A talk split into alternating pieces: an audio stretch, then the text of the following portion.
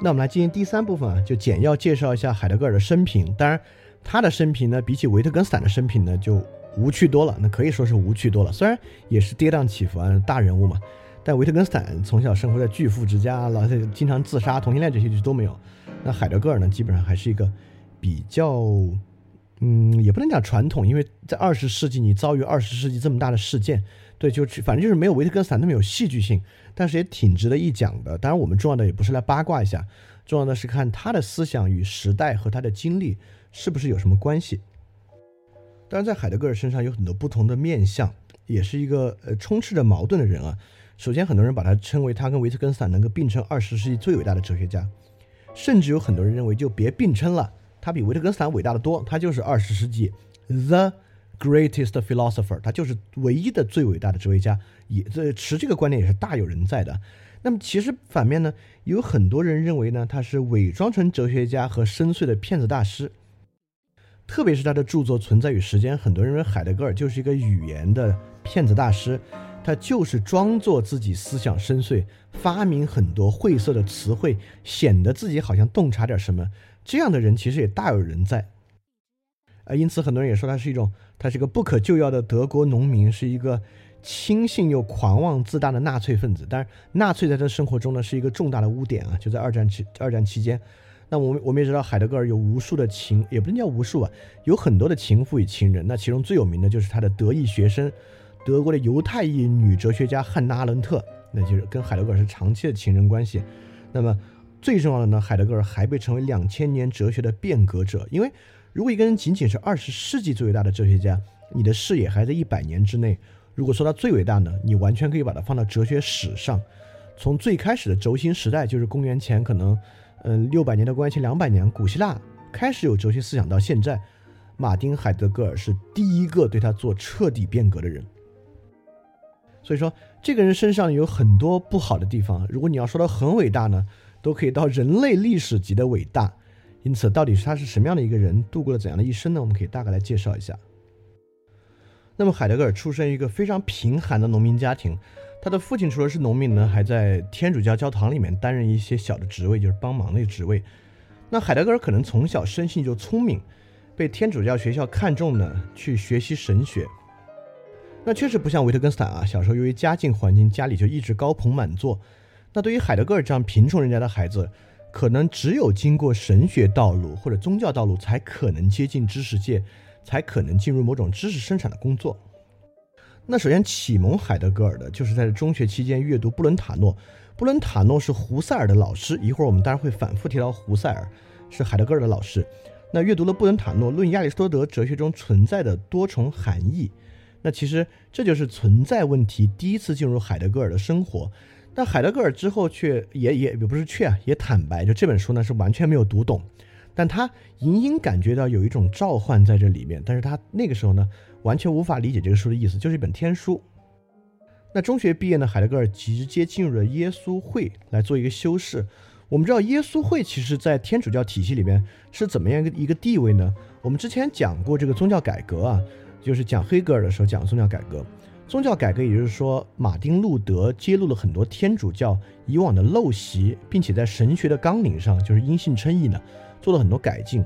那耶稣会其实是天主教内部应对新教改革而发展起来的一个由年轻修士组成的，能够对天主教教义在内部进行改革、进行修正与修与与改良的一个组织。所以，耶稣会本来就是一个在天主教内部呢。比较不能叫激进吧，比较有改革主张，也比较有神学主张的一个组织。但是很快呢，海德格尔就因为这个心脏问题就被辞退了。那辞退之后呢，他就进入弗莱堡大学继续学，因为当不了修士了嘛，那就当个神学家了，就去弗莱堡弗莱堡大学学习这个神学和经验哲学。经验哲学就是指的中世纪基督教的哲学。那在这个过程中呢，就慢慢转向对现代哲学的和与现代哲学的兴趣。那么这里就包括胡塞尔的逻辑研究，一本现象学著作。那现象学之后我们会再继续问。那在逻辑研究这本书里，海德格尔深受震撼与启发。那很快就第一次世界大战了，在维特根斯坦前线英勇的作为炮兵作战的时候呢，呃，当时普鲁士的所有青年都有这种保家卫国的志向啊，对，身为一个普鲁士人，那希望是来，希望是为国家的防御做一份力的。但与维特根斯坦这么强健的人不同，海德格尔真的是很孱弱的一个人。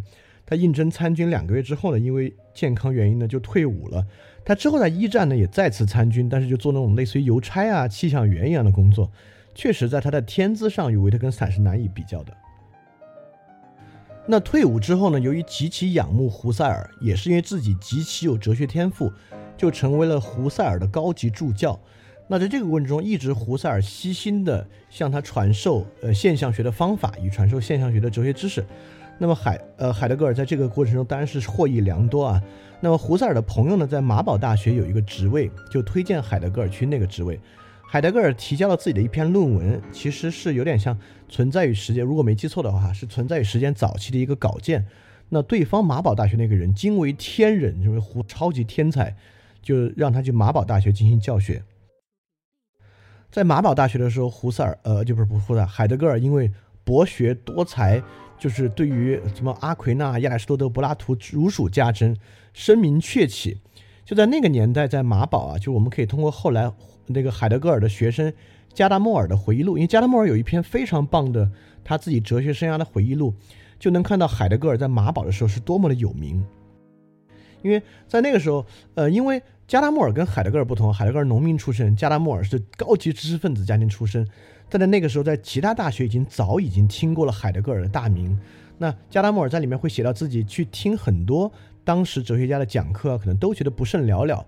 但听了海德格尔讲座之后呢，深受其震撼，并且你会发现，加达莫尔从此在回忆录里面写任何听其他人讲座，都免不了要拿出来和海德格尔对比一番，而且对比下来，几乎结论都是说这是远不如海德格尔，就基本上没法再听其他人的这个讲座了。就不知道有没有有会不会有点像，就大家听，大家在这儿听这个哲学讲座跟分享，再去网上听其他电台的哲学讲座跟分享，你可能有点听不太进去了，就没法再听了。但我这么说有点不要脸了，就是对我就开个玩笑。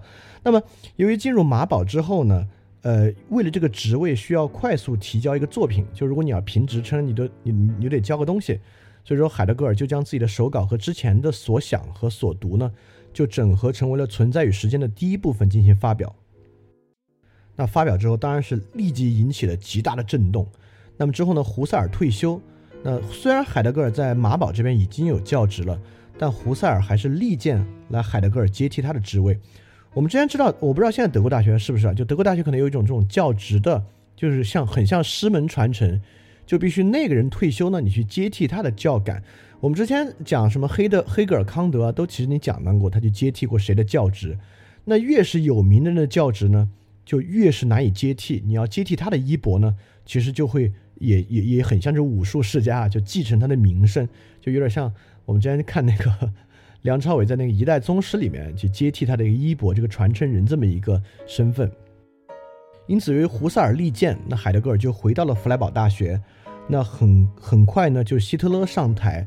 那这就慢慢接近海德格尔的这个污点，他就加入了纳粹党，而且在这个过程中呢，还担任了弗莱堡大学的校长。就是在一个这种周期之内担任校长，就免不了与纳粹有多有合作。那也确实成为了之后很多人批判他的一个一个点。那么确实，如果我们认为海德格尔的思想确实与纳粹所宣扬的那种精神以及某种纯洁性有某种思想上的暗合呢？但确实，海德格尔在自己的很多演讲，包括担任弗莱堡大学校长期间，从来没有排犹的言论，并且也在很他可能当校长当了两三年吧，就因为学生跟纳粹官员的冲突呢，也辞去了校长职位。所以你说海德格尔有没有全心全意的服务于纳粹，甚至服务于纳粹的极端言论呢？应该说是没有的。那么其实这也是发他发行存在与时间很快啊。海德格尔就转向了自己生涯的后半段。他像维特根斯坦一样，我们可以去评论他的前期思想以及后期思想。这跟维特根斯坦还蛮像的。他就很快转向了自己的后期。后期海德格尔大量是针对艺术的研究和针对技术的批判。但其实还没有做多久呢，他就战后啊就被呃当时是法国在统治那个地区，就对过去有纳粹经历的人做一种评定。评定之后，海德格尔认为过去跟纳粹走得再近，被剥夺了他的教育资格。很快呢，不光教育资格剥夺了，所有教职与所有来自于大学的特权都被剥夺了。海德格尔进入了人生中非常低潮的一个周期。当然，如果了解海德格尔轶事呢，就知道在这个周期呢，海德格尔也没闲着，因为找了很多情妇，谈了很多恋爱，也也度过了这个低潮期。当然，对他老婆来讲可能不是什么好事儿，但对世界哲学史呢，那确实是起到好的作用。海德格尔逐渐能够呃受到一些邀请，开展一些讲座，重新回到学术圈子，也进行了很旺盛的写作，参与各种哲学讨论。当然，后期你会发现，其实有很多犹太裔的哲学家与他还能够保持好的关系。当然，如果你说汉兰汉娜阿伦特是他的情人比较特殊，就不说了。那雅斯贝尔斯特也他恢复了跟海德格尔的书信往来。就雅斯贝尔斯是那个非常著名的犹太哲学家，就是讲轴心时代这个假说，就是他提出来的。当然，海德格尔渐渐恢复了学术的著作的撰写，当然没有写再像《存在与时间》这么大的著作，更多的呢是一些呃小的东西啊，很多文章啊等等的，也开始出版自己的全集。那直到他的末了。所以这个大概就是海德格尔的生平，他经历了一生，呃，做过呃，包括也当有很辉煌的时候，那也有因为纳粹问题遭遇低谷的时候，但总的来讲呢，是一个深受胡塞尔传统就是现实上的影响的一位大哲学家，也是呃在二十世纪的周期内，就我们开始对哲学以及过往的哲学做全面批判的时候最有力的一位，因为不能说没有与海德格尔有相似观点的人啊。就有一种观点我是认可的，就是说，如果你有一个观点说的挺好的话，那这个世界上起码有三四十个人跟你有一样的观点。就如果你有一个观点真真正正是你一个人独创的，任何人都没有想起来，要么他是错的，要么他毫不重要。就是我们也很难相信有一个人，就全世界有一个事儿只有他想到了的。就形容牛顿这么伟大的人，那个微积分还要跟莱布尼兹争一下。那海德格尔确实他的观点，我们都说他是个集大成者。所以没有那种原创性，就没有纯纯粹粹 from zero 的原创性，但确实是二十世纪最有力度的一位。因为有时候我们探讨哲学家或者探讨任何东西，有点太去强调他有没有那种嗯 from zero 的原创性，这是不存在的。因为人是存在于一个历史过程之中嘛。但重点就是看他如何能从过去的养分中把它提取出，成为一个非常具有说服力的展示。而这点呢，海德格尔就完全的做到了。那么接下来我们就开始来讲海德格尔到底具有什么样的哲学观点。首先我们要介绍的是现象学与阐释学，因为我们可能需要对这两种学科或者两种哲学方法，不能叫学科，这两种哲学方法有所理解，才会知道他为什么那样想。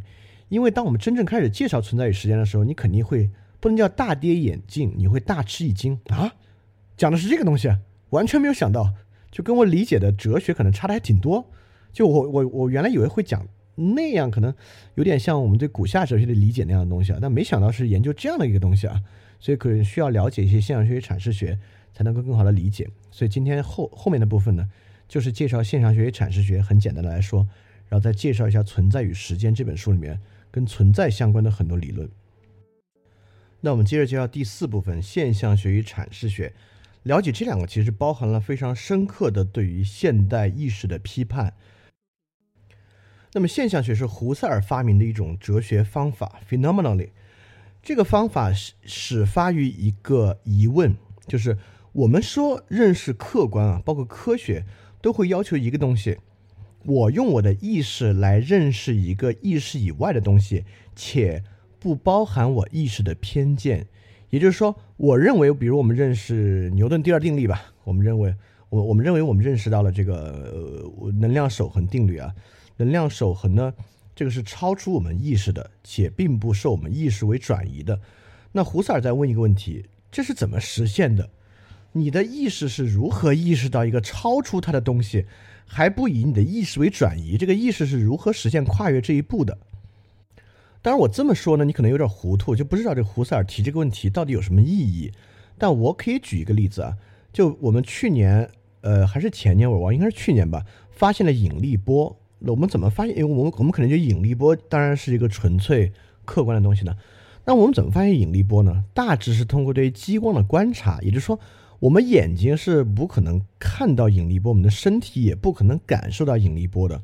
我们看到的是，假设有引力波的存在呢，那么某种激光束在很长的距离之上就会发生改变，因为激光是可以用眼睛观察的，所以我们用眼睛看到激光的变动呢，就认为有引力波的存在。那么呃，胡塞尔所怀疑的就是，你是拿自己的眼睛看到这个的，你怎么知道那是引力波呢？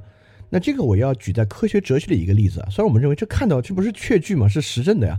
那我要举我我们在科学哲学里面讲到一个很有意思的例子，就是我们否认以太，因为我们之前会看到一个东西可以燃烧，对吧？这个燃烧可以在空气中燃烧，看起来这什么也没有啊。我点一木柴，这个木材怎么就烧起火来呢？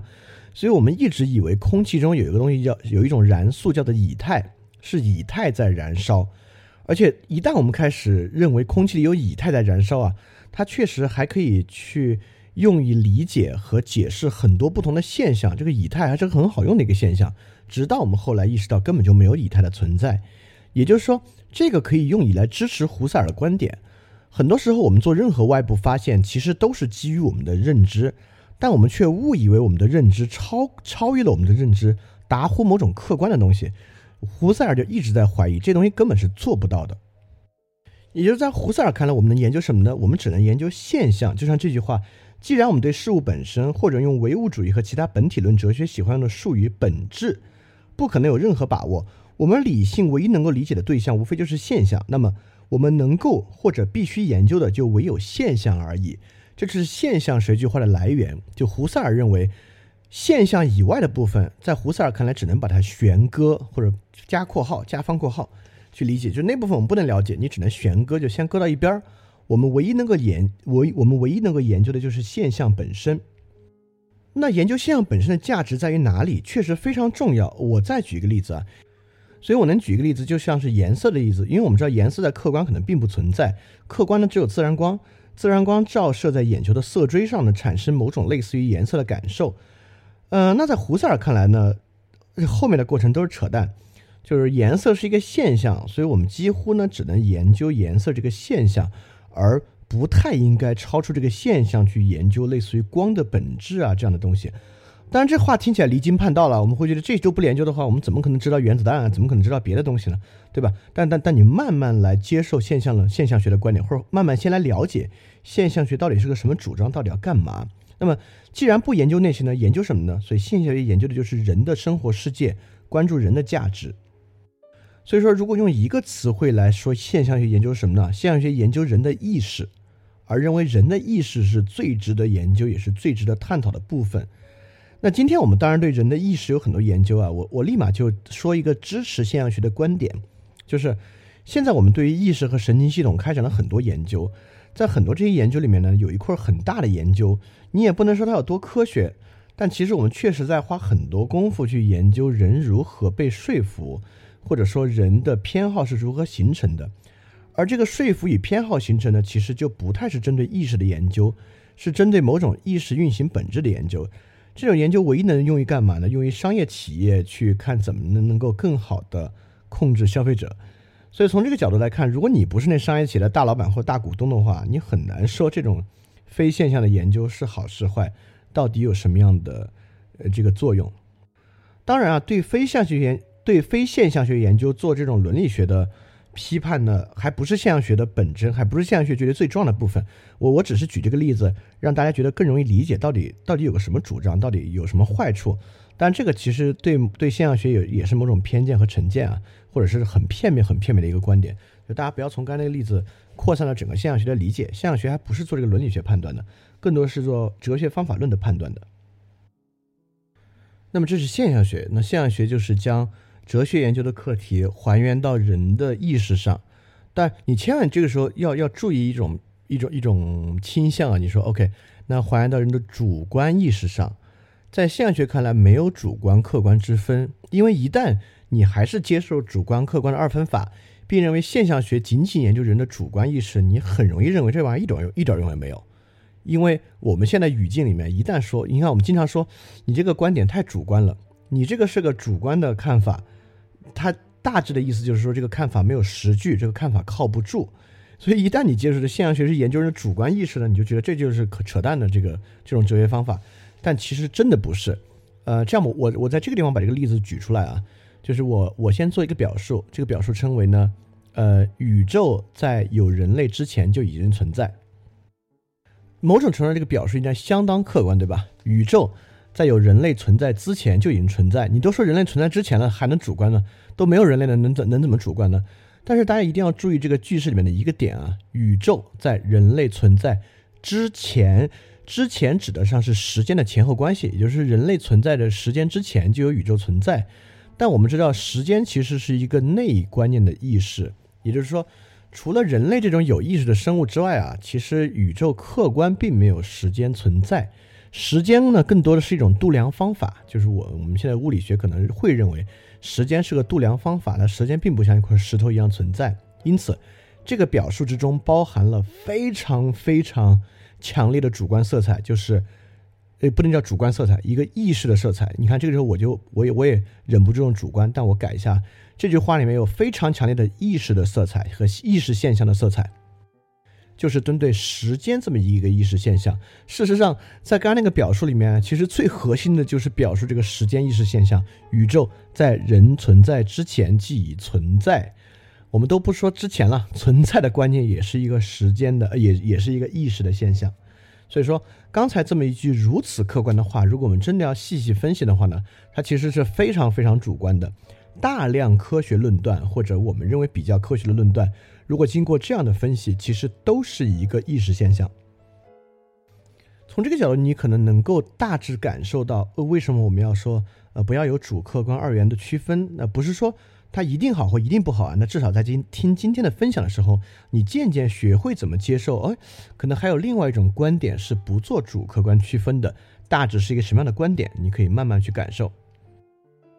那第二个我们要介绍的是解释学，解释学称为存在的非理性言说。因为什么叫理性言说？如果上一次我们听了维特根斯坦，特别是维维特根斯坦的早期理论，你就知道什么叫理性言说，就是我们将语语言分析成具有某种法则。具有某种内在严格的逻辑法则的东西，我们必须以此种逻辑法则进行描述呢，就视为理性的言说。因此，解释学认为呢，我们需要对存在进行非理性的言说。你可能觉得奇怪了，这不是科学方法吗？不，它是哲学方法，它不是一个科学的方法。那科学的方法呢，现在可能应用的太广泛了，成为一种呃可能思维定式了。我们渐渐的今天先放下，我们拥有某种。放下某种方法需要符合科学范式这样一个观点来看，那解释学就是一个哲学的解的语言方法。海德格尔就提出过，生活就其自身而言便是解释性的，因为它是一种发问着、回答着、理解着，并且误解着的生活。我再说一遍啊，很有意思。生活自身而言便是解释性的，因为它是一种发问着、回答着、理解着，并且误解着的生活。也就是在海德格尔看来，生活本身就是一种解释性或者阐释性的过程，这这非常非常有意思啊。就比如说，呃，OK，就比如说有一个女孩，她就不想跟一个男孩分手，虽然男孩伤害她，然后她的闺蜜们就会问她：“你觉得哪儿好啊？你为什么不跟他分手啊？”那这就体现出生活是一种发问着、回答着、理解着。并且误解着的生活，对吧？他可能没有某种我们认为纯粹科学的或者理性的方式去表述的，但恰恰呢，这就是生活的本身。所以这种观点认为呢，历史的直接生动性，就是生动的历史，要优先于将历史作为科学对象。历史始终是被经历的历史，而不是纯粹的认知客体。所以说，也就是说，历史是一种。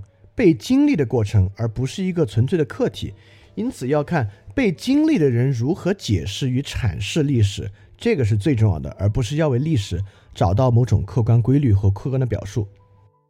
这就非常普系学了啊！这个、这个、这是尼采跟福柯他们经常在使用的一个东西，再去阐释这个东西。所以，但你会认为，哎，这也是好像在说语言，它与语言哲学的区别是什么呢？就语言哲学大致认为，语言是理解存在的唯一可能性。但是在阐释学与解释学这里呢，我们之后就会讲到海德格尔，就是感受、情绪也是理解存在的非常重要的路径。所以不像语言哲学认为语言是一种最高的存在啊，在解释学这边的语言只是其中的一个要素。接下来要说语要说解释学另外一个非常重要、非常重要的差异和前提，我先引入一个生活的例子。你说，比如说两位朋友走到街上，A 就问 B：“ 今天我们吃什么去啊？” B 说：“我们去吃火锅。”然后 A 就问他：“为什么要吃火锅啊？”这么一个情境，在这个时候呢，B 可能有两种回答。一种回答是说：“哎，我刚好团购了一个火锅券，今天就要过期了，所以我们今儿非去给他吃了不可。那么 B 其实也可以回答，我也不知道为什么，我今天就是挺想吃火锅的。我们知道 A、B 两种情况其实都存在，对吧？这个时候，其实我们真正要注意的是这么一个观点，就是说，站在某种科学的或者理性的角度来讲啊，会认为第二种，我今天就是想吃火锅，是不太容易存在的，或者这是一种挺傻的观点。真正好的观点呢，你得知道你为什么要干什么，为什么要做啥。但在解释学看来啊，你能够解释这个火锅，我今天有个券儿要过期了。事实上是先有这个倾向，你要吃火锅，后去给这个倾向做解释。这个养过小孩的人真是可能最理解这点了。你孩子经常说我要这个，然后你问这孩子为什么要啊？